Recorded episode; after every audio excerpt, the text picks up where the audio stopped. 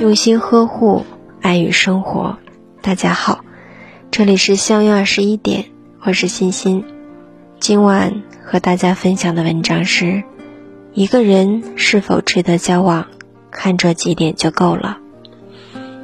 有人说，不必把太多人请进生命里，若他们走进不了你的内心，就只会把你的生命搅扰得拥挤不堪。朋友。不必多，贵在能知心。珍贵的情谊要留给最值得结交的人。一个人是否值得交往，看这几点就够了。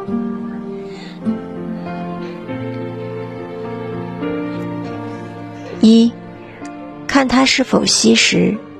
惜时的人会把精力都放在有价值的事情上。朋友小慧是个斜杠青年，平时很难约出门。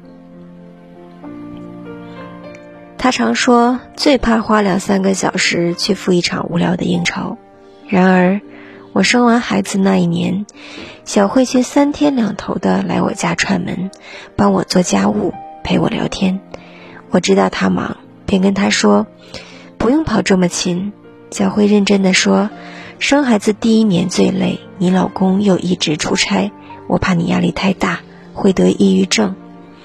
一句话让我泪流满面。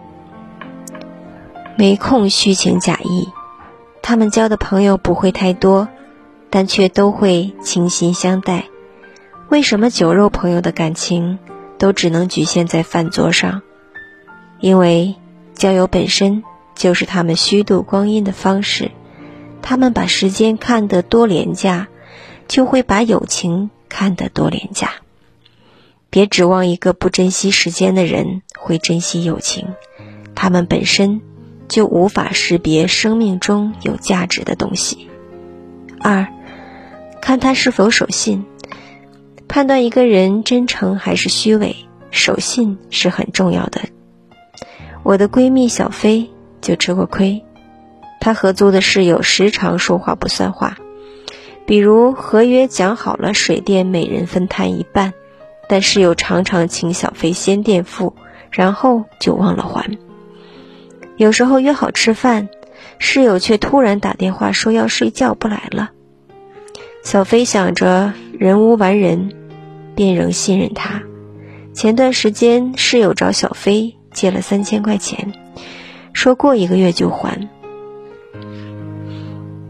可是，当小飞回了趟老家再回来时，才发现室友已经搬走了，从此短信不回，微信电话拉黑，小飞再也联系不上这个曾经的朋友了。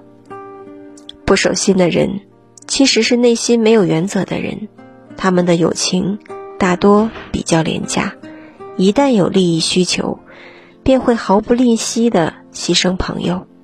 而守信的人，内心的秩序井井有条，他们对自我要求严格，对感情亦是谨慎。一个守信的人，绝对是一个靠得住的人。三，看他是否善待弱小。有位前辈曾告诉我，如果一个人吃饭的时候对服务员的态度不好，这样的人千万不要深交。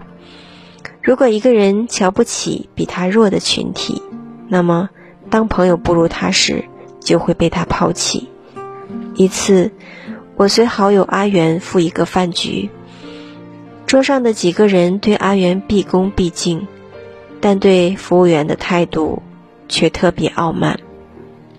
其实，这群人拍阿元马屁拍的殷勤，无非是想让阿元多行点生意上的方便。当阿元离开了原来的位置，想请求这帮朋友帮忙时，他们全都找借口推脱。那些在比自己弱小的人面前嚣张跋扈的人，势利且薄情。你比他强的时候，他巴结你；你比他弱的时候，他鄙视你。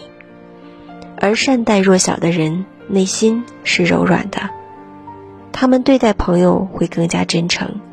你有理由相信，一个给乞丐钱的时候能蹲下身子的人，必然不会在朋友遭遇困难时落井下石。交友看人品。